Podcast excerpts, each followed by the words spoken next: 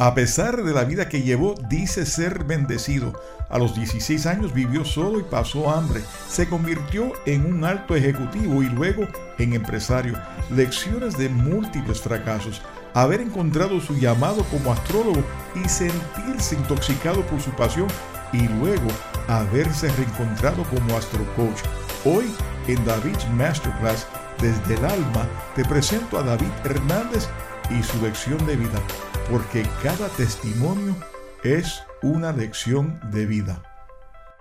A ver, es interesante porque cuando yo invito a alguien para que hable sobre su vida, eh, aquí desde el alma, les digo que sean lo más natural posible, que traten en 28 minutos de explicar su vida y lo que ellos han aprendido sobre su vida. Y hoy me siento aquí tratando de hacer lo mismo para ustedes y estoy evaluando cómo yo resumo 62, casi para 63 años de vida, mi vida. Bueno, que así comenzamos por el principio. Vengo de una familia disfuncional que se, se divorciaron cuando yo tenía 16 años de edad, un hombre que maltrató a mi madre, que le pegaba, pero en el fondo sé que le amaba. Mi madre yo no creo que logró aprender a amar a mi padre como él hubiera deseado y tal vez por eso vienen todos los conflictos que ocurrieron en su vida. ¿Por qué cuento esta parte de mi historia? Porque la raíz de todo problema de, de un hijo, de una hija, de los hijos, nace precisamente con las primeras experiencias que viven con sus padres. Y obviamente si nosotros como padres no tratamos de forjar en ellos un buen ejemplo con el ejemplo de uno, ¿no? Pues obviamente van a llevar una vida un poquito también disfuncional. Y por eso tal vez comienzo por esa parte. Mi padre se convierte al Evangelio, algo que yo nunca eh, acepté o creí mucho, a pesar de que en un momento dado me da lo que se entiende es el Espíritu Santo dentro de la iglesia pentecostal y muchos creían que yo tenía un llamado, pero yo nunca lo vi de esa manera. Y, creo que hasta mi padre, hasta cierto punto, le desagradó la idea de que a mí me hubiera dado, no sé, siempre una razón u otra sentía que él no se sentía feliz con, conmigo. Pero aparte de eso, pues eh, a los 16 años mi padre se divorcia, yo me voy a vivir solo para no entrar en esa guerra de custodia eh, compartida y quién pagaba qué. Y me fui a vivir solo a un lugar que se llama Mar Chiquita en el pueblo de Manatí. Eh, estoy hablando de Puerto Rico para aquellas personas que me están escuchando en otros países. Si buscan Mar Chiquita, Manatí, Puerto Rico, van a encontrar que es una playa muy hermosa pero peligrosa que parece una concha. Y yo vivía en la parte alta donde básicamente tenía una vista de 180 grados. Pero cuando digo que vivía, vivía una casita de madera, que no se puede llamar ni siquiera una casita, sino como un, casi un bobillo de cuatro paredes en madera, un techo de zinc, que cuando llovía con viento se mojaba el centro de, donde yo dormía. No tenía agua potable, no tenía servicio sanitario, eh, no tenía cocina, no tenía nada, era un 12 por 12 de madera eh, que sencillamente estaba recostada sobre unos bloques de cemento amarrado y, agarrado de tal manera para aguantar vientos fuertes, eh, pero no creo que muy fuerte. Y básicamente ahí es donde yo dormía gran parte de los 16 hasta los 21 años de edad. Sé lo que es pasar hambre, sé lo que es estar solo, sé lo que es mojarme con la lluvia, sé lo que es llegar un viernes en la tarde y no encontrarme con nadie hasta el lunes en la mañana cuando ingresaba nuevamente al colegio. Colegio Marista en Manatí. Y, sé lo que era buscarme la vida limpiando ventanas y fumigando eh, para poder sostenerme. Luego conocí a mi esposa, mi primera esposa, que donde básicamente pues su familia me acoge en su seno del hogar y me ayudan económicamente, mientras también los ayudaba yo a ellos en sus negocios.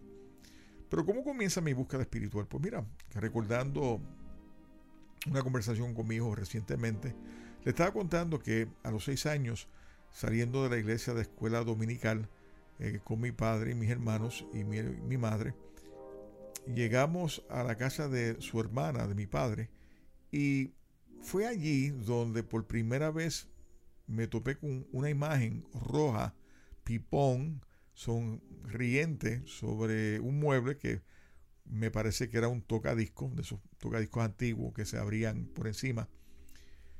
Y me acerqué y lo toqué y sentí cierta devoción, cierto respeto, sentía la necesidad de inclinarme. Fue tan vivo la experiencia que al día de hoy, eh, básicamente unos cincuenta y pico de años más tarde, todavía recuerdo ese momento. No me preguntes por qué, qué pasó, qué, ocurrió. Solamente lo puedo explicar de que tal vez en algún momento de mi vida eh, fui budista. Y le pregunté a mi padre qué, era esa figura. Y él, en tono un poquito eh, sarcástico, me contestó, eh, supersticiones de las personas que si le sobas la pipa te trae buena suerte. La contestación no me satisfació. No te puedo decir que, empecé a buscar más información sobre la persona. Lo que tenía eran seis años. Sencillamente acepté lo que me dijo, pero no se lo creí. Y siempre tuve este conflicto con las religiones evangélicas porque en mi época se profesaba tanto la llegada de Jesucristo que, faltaba poco, que estaba a la vuelta de la esquina, que pronto llegaba Jesucristo y aquellos que se habían convertido irían al cielo y aquellos que no se habían convertido irían al infierno. Y nada, yo en varias ocasiones le pregunté, oye, venga acá, ¿dónde, dónde sale toda esta historia de cielo e infierno?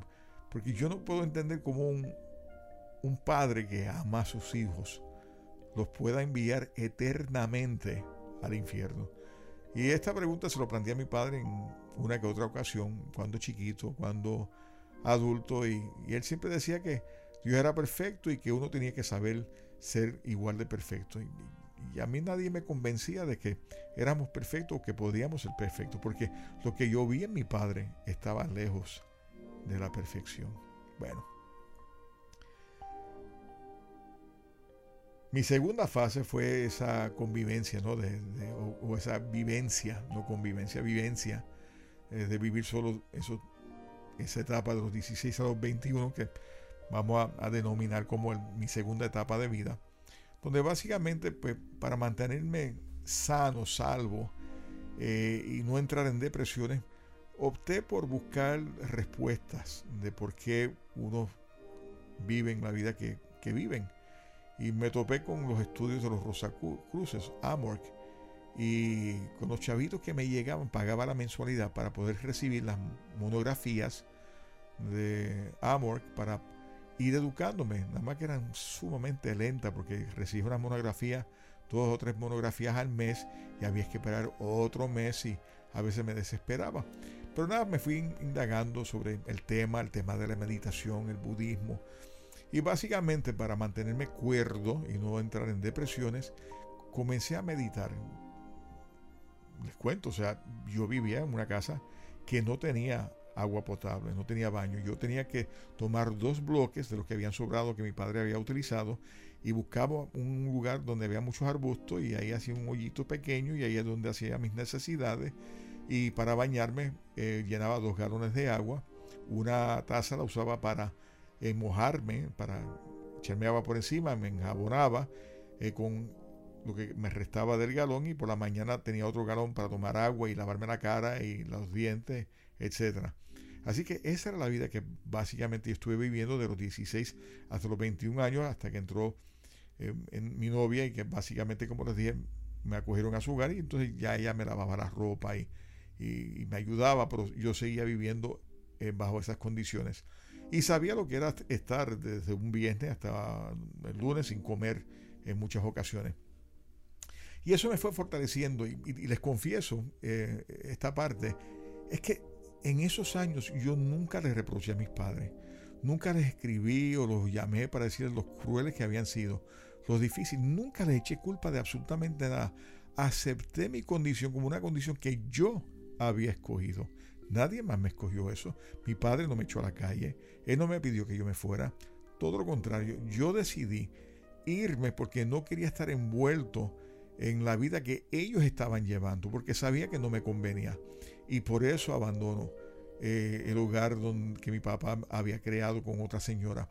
Por eso me voy de allí. No fue por otra razón. Y sabía que tenía que buscar la manera de prosperar. Me caso, me divorcio, una relación de 15 años que no fue nada funcional y no le echo culpa a ella porque también venía de una familia disfuncional, una mujer que ofendía a su marido continuamente, algo que mi esposa, mi primera esposa aprendió a hacer igual conmigo y que afectó muchísimo mi autoestima y que para eh, sobreponerme a esa constante batalla ¿no? que llevamos por 15 años, eh, me vi en la necesidad de básicamente buscar la forma de superarme eh, profesionalmente y pues comienzo una trayectoria de trabajar con líneas aéreas, Eastern Airlines, por varios meses. Luego soy contratado por American. En año y medio me, hacen supervisor. Eh, a los tres años me mueven a, venta. Y, estaba creciendo muy, muy rápido. Y de ahí pues salgo a la empresa privada eh, con Travel Network, una fusión que creo eh, entre dos agencias de viaje, la convertimos la más grande. Y llevo la venta de Travel Network en dos años de 12 millones de dólares combinado entre las dos agencias de viajes a 25 millones. Y luego me contrata otra empresa eh, que comenzaba como crucero en Puerto Rico, Danish Cruise Lines, donde transportábamos 800 pasajeros eh, máximo que hacía el crucero a San Tomás, un viaje de un solo día y ahí me nombran presidente de la empresa y fue muy exitosa en ese año y medio, medio que operó. Básicamente cierra no por situaciones económicas de la compañía, cierra porque básicamente surge un engaño de parte del dueño del, crucero y nos quita el crucero. Y pues era muy complicado volver a empezar y encontrar un crucero que, tuviera los requisitos que la empresa necesitaba y, por ende hubo que cerrarla. Y les cuento esto porque de de un estudiante mediocre, eh, de una familia disfuncional, que se divorcian y que se va a vivir solo y que se casa con esta mujer que también viene de una familia disfuncional y que entre ellos pues surge esta relación que, no tiene sentido. empieza a progresar de una forma muy rápida y hacer mucho dinero y perdí perspectiva de quién yo era, sino en quién yo quería convertirme en ese falso David Hernández, ¿no? Y pasando por esa experiencia me convierto también entonces como, empresario, luego de haber eh, trabajado un, año con, Kentucky Fried Chicken eh, y haber perdido mi trabajo en Danish Cruise Lines cuando cierra la compañía y estar nueve meses sin trabajo. Eh, comienza un nuevo matrimonio con Vanessa y esa historia de por sí tomaría varias horas para contar cómo surge todo y cómo el destino nos une de una forma muy hermosa. Eh, pero básicamente de empresario eh, empieza una serie de preguntas existenciales porque la empresa que iba muy bien, que el primer año eh, Ombliguitos vende casi un millón de dólares, fue muy exitoso y muy reconocido en toda la isla de Puerto Rico. en ese, luego de, varios años, empieza a tener una racha muy mala. Y nos preguntábamos por qué a nosotros, por qué si estábamos tratando de hacer todo lo que fuese posible por, ser buenos, buenas personas espirituales, ayudando a otras personas, ayudando a los empleados, etc. ¿Por qué nos pasaba todo esto? Y ahí comienza mi búsqueda, ¿no? De, de buscar respuesta. Y me topo con la astrología. Y ahí es donde encuentro mi llamado en la astrología lamentablemente por la necesidad económica, en el momento pues trato de buscar exposición inmediata y sabía que la única manera que lo podía lograr era pronosticando eh, el tiempo atmosférico de una manera muy certera y entrándome en el tema de la política, que es el segundo hobby más importante de, de los puertorriqueños. Y empecé a acertar de una manera asombrosa. Las personas eh, nunca habían visto eh, una persona que pudiera acertar con tanta exactitud eh, una serie de, predicciones como lo estaba haciendo yo. Y no voy a entrar, si van a YouTube van a encontrar David Hernández, astrólogo, las predicciones que yo he hecho en el pasado.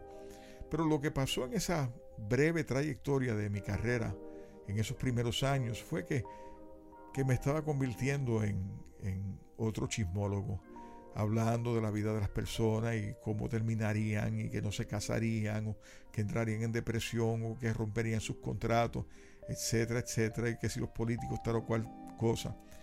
Y no me sentía satisfecho, me sentía sumamente vacío con la vida que estaba llevando. Había pronosticado en el 2007 la trayectoria que llevaría a Puerto Rico desde el punto de vista económico y sabía que, que iba de mar en peor, pero a pesar de haberme reunido con dos economistas muy reconocidos en Puerto Rico, muy respetados, eh, que me aseguraban que yo estaba totalmente equivocado. Decido eh, retractar, no mis predicciones, sino retractarme de mis pensamientos de, de, lo que podría pasar en Puerto Rico y pensé que podría estar algo equivocado.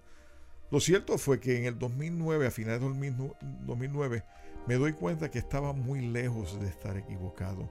Y estaba viendo lo que estaba pasando con mis hijos que estaban convirtiéndose ya en adolescentes y sabía que la vida que llevarían si se quedaban en Puerto Rico no iba a ser buena. Y Vanessa llevaba tiempo diciéndome que le preocupaba y que quería irse y que quería comenzar de nuevo.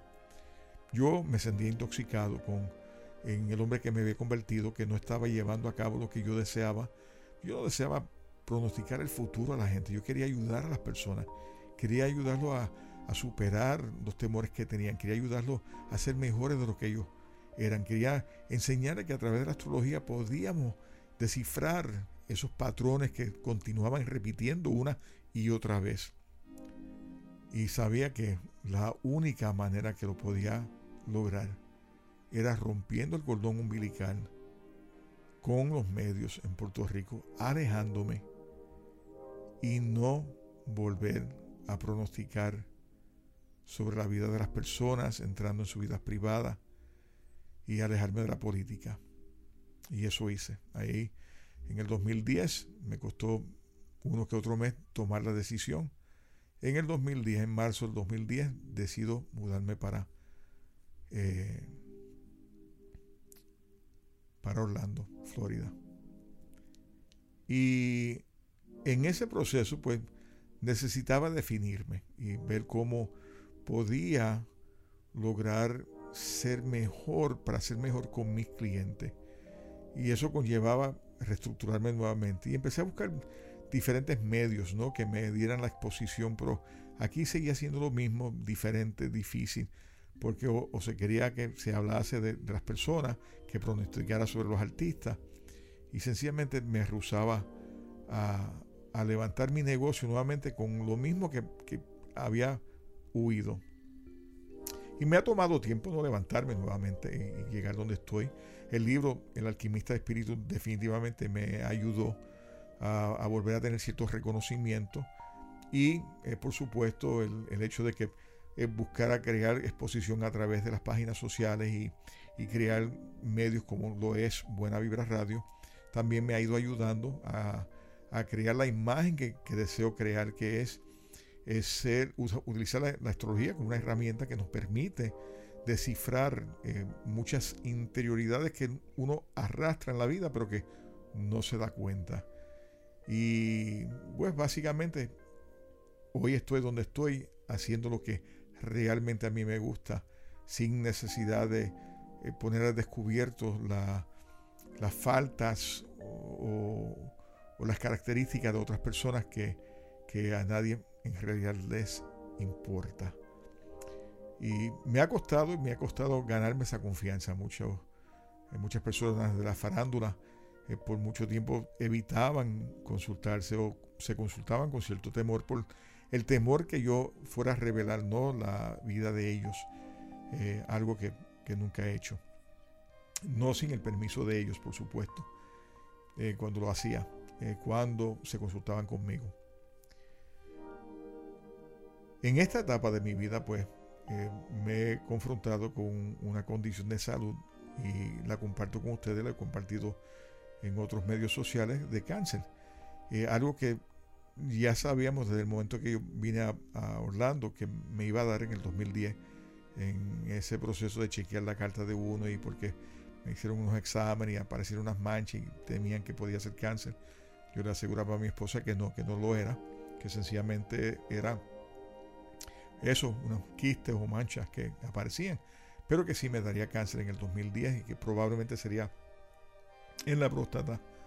Y, aquí estoy, básicamente con, con cáncer en la próstata y próximamente me, estarán operando eh, para sacarme la próstata. Y, cuando uno evalúa ese proceso de uno, uno se pregunta, ¿y, ¿y, de dónde sale toda esa fortaleza tuya? ¿De dónde sale el que puedas con fortaleza expresar lo que estás expresando y, y afrontar ¿no? las condiciones que tienes que afrontar en estos momentos? Pues mira, nace precisamente de la meditación, de darme cuenta que nosotros somos solamente un paso por esta vida, que estamos aquí momentáneamente, que no estamos aquí para siempre y que la vida es muy, muy corta y que hay que apreciarla en, a su máximo, que no podemos estar mirando para atrás de lo que hice o lo que dejé de hacer, lo que dije o, dejé de decir, sino que hay que vivir el momento. Y eso es lo que yo he intentado durante estos años, estos últimos 8 o 9 años, el vivir el momento al máximo, eh, no solamente porque sabía que me podía dar cáncer, lo hago porque me di cuenta que la felicidad de uno siempre está en uno, no depende de nadie. No depende de que si mi esposa me trata bien o me trata mal, o mis hijos, si son buenos o son malos. Depende de uno el encontrar esa felicidad y, y poner en práctica lo que yo predico.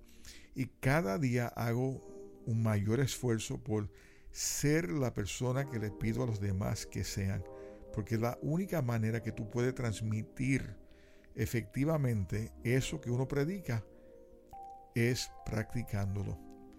Y si fuera a resumir la vida mía de 62 años, eh, te diría que ha sido llena de bendiciones, aún en aquellos momentos en que pasé hambre, en aún en aquellos momentos que viví solo, aún en el proceso de mi primer divorcio, aún cuando mi hijo mayor estuvo un tiempo sin querer hablarme, Todas esas lecciones me sirvieron a mí para ser el hombre que soy hoy por hoy. En la persona en que quiere tomar su propósito de vida y ponerlo al servicio de los demás. Claro. Sé que algunos de ustedes me dirán, bueno, pero cobra. Pues claro que tengo que cobrar porque tengo hijos todavía universitarios que eh, les ayudamos a pagar sus gastos. No han tenido al día de hoy que tomar ningún tipo de préstamo eh, tengo una mujer que mantener, tengo un techo que pagar y por supuesto que tengo que cobrar. Pero es que la vida todo es una cuestión económica lamentablemente. Pero nunca le he negado la ayuda a una persona que no necesite eh, por cuestión de dinero. Y buscamos siempre la manera de ayudar a otras personas aún sin que lo estén pidiendo. Así que es un proceso, pero lo importante es que dentro de lo que uno hace, hacerlo con amor hacerlo con la devoción de que uno está comprometido en ayudar a otras personas. Mis lecciones no tengo nada de que lamentarme, ni los momentos que pasé hambre, ni los tiempos de soledad, ni en el divorcio que me, me llevó casi a la ruina, nada, absolutamente nada, ni mis padres, que muchos podrían interpretar que me abandonaron tengo algo que reprochar. Porque todo siempre está en orden divino. Mi enfermedad, no tengo por qué reprocharlo. Está dentro del orden divino. Al contrario, me fortalezco en las experiencias y las lecciones que estoy viviendo. Y trato de enseñarle a mis hijos que toda vicisitud que se presente, cada dolor que se presente, cada tristeza y desilusión que se pueda presentar en la vida de uno viene con un propósito. Y al final nos damos cuenta que parte de ese propósito es precisamente para fortalecernos, para hacernos crecer. Pero el crecimiento más significativo no es la parte ni física, ni intelectual, ni emocional, sino el crecimiento espiritual que uno obtiene cuando realiza que todo esto es parte de ese crecimiento. Ya le dije anteriormente, la vida es un momento, es un paso. Eh, no estamos aquí para siempre. Así que, ¿por qué aferrarnos a la vida si sabemos que lo único que tenemos seguro es la muerte? La muerte no es el final de todo. La muerte es el comienzo de una nueva etapa de la vida espiritual de uno, donde volveremos a encarnar y a vivir otras lecciones para continuar creciendo espiritualmente. Somos como luciérnagas. Entre mayores experiencias, entre mayores son nuestras lecciones, entre más dolorosas sean nuestras lecciones y entre más lo superemos, mayor será nuestra luz. Y eso es lo que pues, he querido compartir con ustedes aquí desde el alma, que lo que ustedes ven en ocasiones, ese reflejo que ustedes ven de una persona, muchas veces guarda un tema que ustedes desconocían. Muchos creen que mi vida ha sido fácil, ha sido todo lo contrario. Pero tampoco puedo decir que fue difícil, sino que fue una vida de lecciones para continuar creciendo y para poder ponerme en la posición en que estoy hoy, para servirte a ti, para ayudarte a ti, para llevar tu mensaje. Y lo hago desde, diferentes maneras. Lo hago a través de Buena Vibra Radio, una emisora que trata de llevar un mensaje siempre de bienestar para todos ustedes. Eh, lo hago con lo que voy creando en Astro Coaching, en los mensajes positivos, en las infusiones de felicidad, en los talleres que se, están creando y se irán, se continuarán eh, creando. Eh, lo hago porque es mi responsabilidad que ya que yo he encontrado mi propósito de vida, que ahora lo ponga al servicio de los demás. Y eso es lo que uno hace cuando encuentra su propósito de vida. Una vez que tú descubres lo que te corresponde, lo que tú dominas, lo que tú haces y te hace feliz, una vez que tú logras todo eso, ahora vamos a ponerlo al servicio de los demás. Vamos a ayudar a otros a encontrar su propósito de vida. Vamos a levantar a otros para que puedan ser felices. Ese, es, ese ha sido siempre mi objetivo desde el momento en que nací y no lo había descubierto hasta hace nueve años atrás en realidad. Y hoy lo estoy llenando, hoy estoy satisfaciendo lo que a mí me gusta, no lo que los demás quieren de mí para que yo tenga mayor exposición y para hacer más plata, sino hacer lo que me corresponde, amar a mi prójimo y extenderle las herramientas que yo conozco, que yo domino, como parte de un servicio para que ellos también puedan lograr ese objetivo que ellos persiguen en la vida de ellos. Creo que logré mis 28 minutos. Así que como siempre me despido de todos ustedes. Que sea tu espíritu el que ilumine tu camino siempre. Espero que el compartir desde el alma eh, estas lecciones que yo he tenido en, mi vida te sirvan a ti para entender que tú también te puedes levantar y ser feliz. Que nada te lo impide, todo lo contrario. Hasta la próxima. Muchas bendiciones.